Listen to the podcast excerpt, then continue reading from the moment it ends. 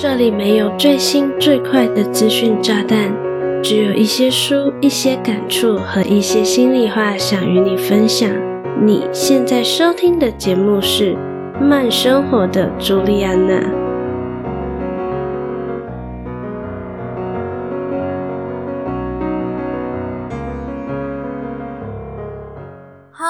大家好，我是朱莉安娜，感谢你收听《慢生活的朱莉安娜》第七十五集。今天要与你分享的这本书叫做《复利领导》。坦白讲，这个书名完全不吸引我。我是看在博客来有做时报出版的电子书优惠，才将这本好评不断的书加入购物车的。真的是幸好没有错过它。复利领导是本特别好读、言简意赅的职场管理书籍。全书分为三大章节，分别是心态篇、做事篇和待人篇。说到复利一词，我总想到的是《原子习惯》这本书。只要你比昨天进步百分之一，一年后你就会进步三十七倍。我相信你早就已经知道，《原子习惯》这本书在谈的是习惯养成，每天进步一点点就挺合情合理的嘛。假如你是不知道《原子习惯》这本书的听众，你可以倒回去收听《慢生活的朱莉安娜》的第四集节目《如何透过习惯过上更好的人生》。习惯养成与复利的概念挂钩很好理解，但复利的概念又是如何应用在领导上呢？这时候就不得不来看看《复利领导》这本书所下的副标题：简单的事重复做就会有力量。所以啊，我认为《复利领导》这本书所谈的呢，其实是用对的方法让时间发酵，最终带领团队一起闪耀。在我看来，《复利领导》是本相当全面的书。不管你是管理者，又或者你是被管理的人，在阅读的过程中呢，你或多或少都会有即视感。而且啊，当中有蛮多的内容呢，都和人际相处息息相关。所以，就算你不把书中内容用在职场，也一定可以用在生活上哦。如果你对本期节目内容感兴趣，想看节目文字稿的话，非常欢迎你到下方的资讯栏点击文字稿连接哦。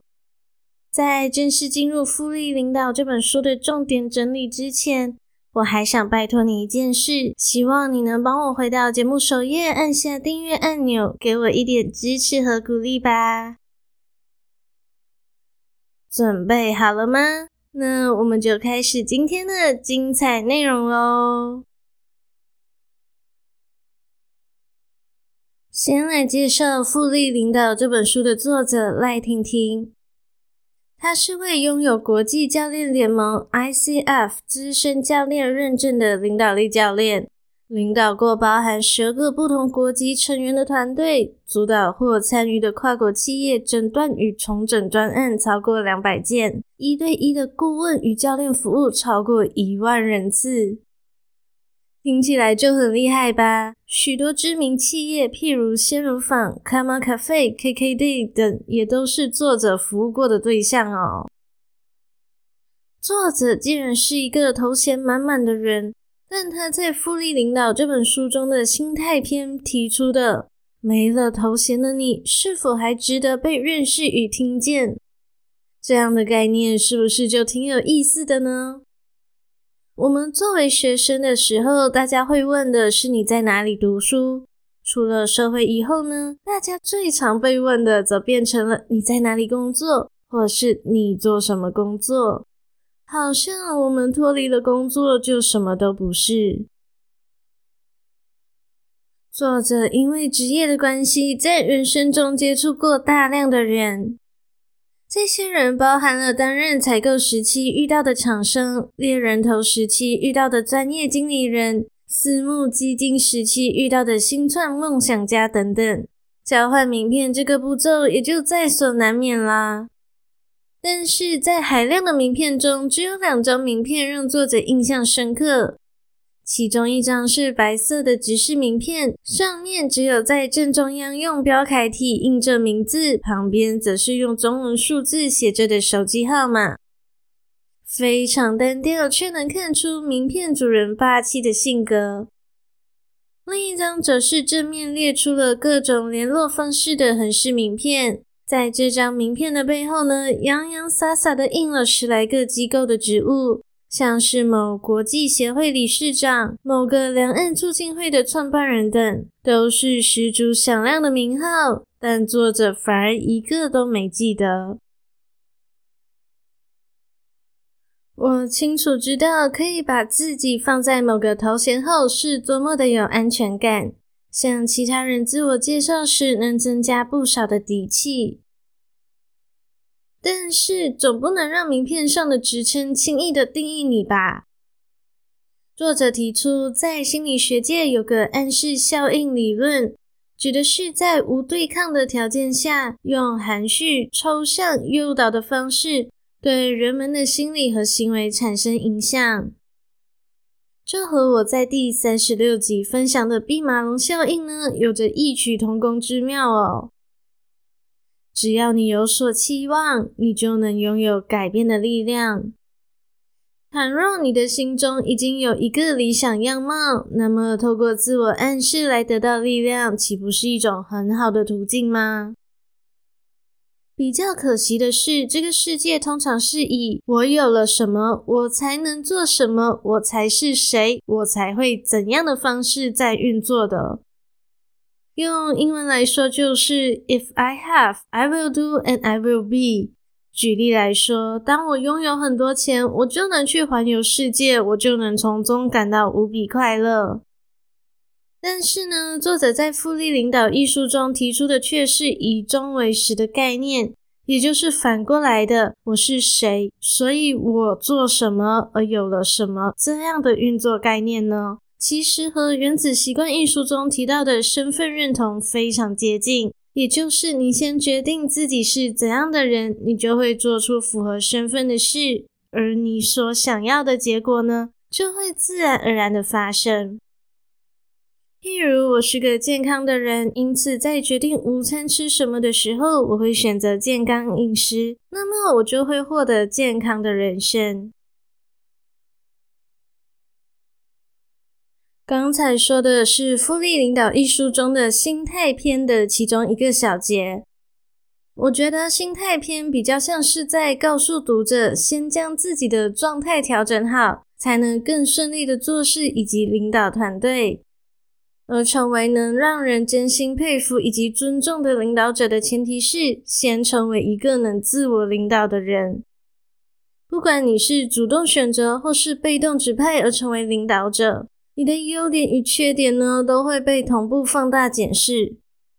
上面的老板紧盯着你来确认自己是否所托非人，下面的团队成员也是时刻关注你的举动，每个人都在评估着你的决策品质。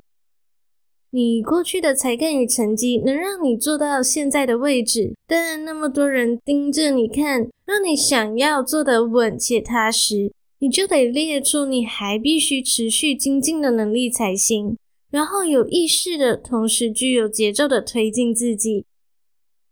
在书中就有提到一个作者在担任教练时很常用的工具，叫做 IDP（Individual Development Plan，个人发展计划）。真的是非常感谢作者愿意在书中无私分享他使用的工具哦。这个简单好用的个人发展计划呢，包含了四个部分，分别是：一、选定有感的发展方向；二、定出具体的发展目标；三、动态调整行动计划；以及四、设定三到六次的成果检视。首先，先来了解选定有感的发展方向究竟是什么呢？具体的写出发展什么事情对你而言是有意义的，或是对你的团队与组织具有重要性的。这个发展可以是硬实力，也就是技能上的发展。当然，在职场上呢，更重要的往往是软实力。假如你是被动指派而成为领导者的，也许你本身并不是个勇于发言的人，但现在你与伙伴的关系从同事转变为上下关系了，你就有义务带领团队设定目标并达成目标。因此，勇于发言会是你必须面对的痛苦课题，因为在你目前的角色来说，你的立场是否坚定是很重要的。所以呢，你必须先搞清楚自己为何要进行这项锻炼。只要动机明确，每当执行卡关，你都能适时的回头看看这些发展方向的意义与重要性。二，定出具体的发展目标。透过包含具体时间或数字等清楚的指标，可以让你实际感受到自己走在实践发展方向的道路上。有些领导力目标是相对容易定出具体目标的，譬如一年内培养三个接班人，实现第一季度的营收目标等。但是呢，像我在第一点提出的勇于发言的目标，就很难具体定出来吧。这时，你就可以利用量化评分的方式进行。你可以依照现阶段的你是怎样的，凭直觉给出一到十分，十分为满分。凭直觉的方式虽然听起来没什么标准可言。但很妙的是，你不仅可以给出分数，而且你也绝对说得出原因哦，这样就能获得最基本的参考值啦。三、动态调整行动计划。为了实现目标，你会愿意每天、每周或每月实践的动作是什么呢？不论是什么目标，你都可以把目标从有空再做转为主动触发。譬如为最近三个月的一对一会谈事先发出会议通知，读一本相关书籍，每周看两个相关影片，请教其他比你有领导经验的主管等等。先主动触发，才有机会调整。在迈向目标的过程中，滚动式调整细节，留下有效的行动，为无效的行动寻找新的替代方案。四、设定三到六次的成果检视。在迈向目标的过程中，你可以事先设定三到六个检视点，客观的回头查看你对发展方向的投入程度，你从锻炼过程中经历过的体验，以及你得到的实际成果。根据作者的经验呢，如果你在整个过程中都觉得挺轻松自在的，那你可能没有定出最适合的行动方案。反之，若你在执行过程中体验到不熟悉、不确定，甚至有点挫败感，那才是你正在发展新的领导力的证明哦。就像走路一样，只有你正在走上坡时，你才会感到气喘吁吁。以上就是 IDP 个人发展计划的四个步骤。我们回过头来想想看，为什么作为领导需要先懂得领导自己呢？因为团队行为或结果的呈现，往往都会是领导者的一面镜子哦。也就是说，你是怎样的人，就会吸引到怎样的人跟随你。如果你是一个高效率的人，那你的团队里自然就不会有做事慢吞吞的人。如果你是很勤奋且守纪律的人，你的团队也就不会出现散漫的人。如果你喜欢与人为善，那你就能拥有一个能互相学习以及和谐沟通的团队。基本上，这和吸引力法则也很相似。这就是为什么复利领导的第一章节讲的会是心态哦。在建立好身为领导的心态后，接下来就是管理的实战经验啦。在待会的小小广告过后，我将与你分享的是复利领导的第二章节，也就是做事篇。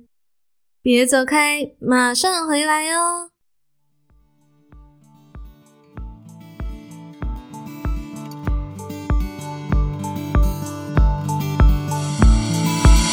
嗨，亲爱的，我是朱莉安娜。喜欢我的说书、影视分享以及心理成长的内容吗？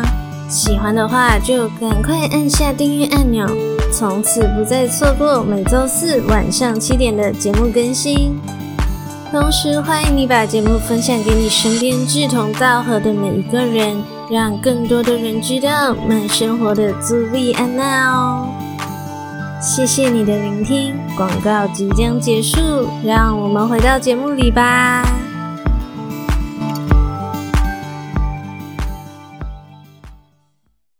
欢迎回来，继续收听。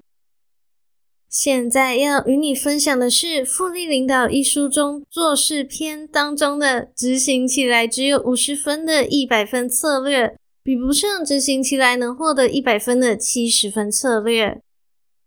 这是很字面上的意思哦。大多数人都高估了策略的地位，反而低估了执行的重要性。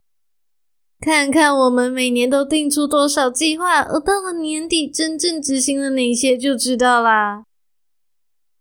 假如要实现一个理想或概念呢，总是会需要经过一连串的试错、调整、妥协和沟通。事实上，你根本无法说一个未经测试的策略是个好策略，因为你并没有成功的样本数来说服任何人，包括你自己。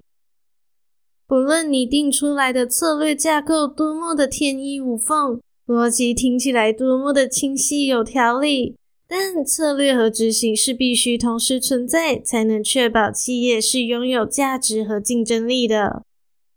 策略是美好的想象，执行则是抓漏。执行的功能不仅是验证策略的优点和正确性，更重要的功能在于找出策略是否拥有不足的地方。亦或是预测可能出现的威胁，因此，身为管理者呢，就得知道如何透过机制的设计去掌握资讯，同时确认结果与目标是否相符。所谓的机制要做到的呢，就是把达成目标的流程、人与人之间的沟通以及资讯的流通，想办法串在一起。作者把这部分称为组织地基，同时分为四个面向，分别是：一、建立并沟通节奏器；二、指定主要负责人；三、建立或优化防呆流程；以及四、建立主动回报的资讯流。在我看来呢，这四个项目确实是基本且不可或缺的哦。那首先，先来了解什么是建立并沟通节奏器。在迈向目标的过程中，所有的事件都必须是主动触发，而不是被动等待结果的。因此，拉出一条时间轴，列出什么时候应该发生什么重点事项，就相当重要啦。无论是固定发生或是重要的目标里程碑，都必须详尽的记录下来，然后和所有参与者沟通，务必让每个人都清楚理解节奏器上的所有重要时间点。二、指定主要负责人，明确的制定每个工作项目的主要负责人是谁。即便你是领导者，但你没有三头六臂，因此有个负责看头顾尾、全程在线参与的人就非常有其必要性。三、建立或优化防呆机制，这是我认为组织地基当中最最重要的一项。身为领导者呢，团队内发生的一切事情都与你有关。就算你把任务委派给主要负责人去执行，但你还是得确保所交办的人知道怎样办事。所以呢，你必须事先了解主要负责人是如何执行任务，同时适时的提出你认为不足之处以及更理想的做法，以达到优化执行流程的目的。最后，建立主动回报的资讯流。被动和片段的资讯流绝对是组织毒瘤，尤其身为主管呢，完全不可能因为资讯不到位就能置身事外。因此，想要掌握进度，就得善用表格追踪以及定期开会，这也是最有效的两个方法。只要你追踪进度追得够勤劳，你就能确实的得到完整的资讯。以上就是《复利领导》一书中提到的组织地基。要知道，迈向目标的过程绝对不会是完美的。身为领导者要做的呢，是随着组织资讯以及不同的资源，设计出适合的流程。只有先执行，获得阶段性结果，才能适时的调整方向，最终达成目标。听到这里，不论你是曾经坐在管理职位，还是被管理的人，是不是都让你回想起一些工作上的好事与坏事呢？我自己是没有在职场上担任过管理职，在阅读复利领导时，想的都是之前的主管究竟是如何管理我们这群小螺丝钉的。我还蛮庆幸自己的主管都挺不错的，没有让我觉得脑袋空空，称得上是优良主管。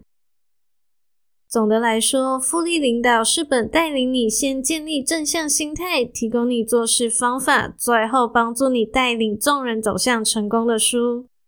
虽然这本书的定位应该是职场管理，但我觉得若你想要学习管理你的人生，这本书也挺适合的。因为里面兼具了心理励志以及潜能开发，堪称是一本多面向的工具书，很推荐给所有想更上一层楼的人哦。好啦，这一集的节目就来到尾声喽，非常感谢你愿意在百忙之中收听慢生活的朱莉安娜，希望你喜欢本期的节目内容。要是经由我的分享，有让你对《复利领导》这本书产生一咪咪的兴趣，你可以到下方的资讯栏点击书籍简介连结。当然，我也很期待能收到你在阅读后的心得反馈。只要你看完《复利领导》，对当中的内容颇有心得，或是你想与我分享你在职场上的大小事，都非常欢迎你到 Instagram 来找我。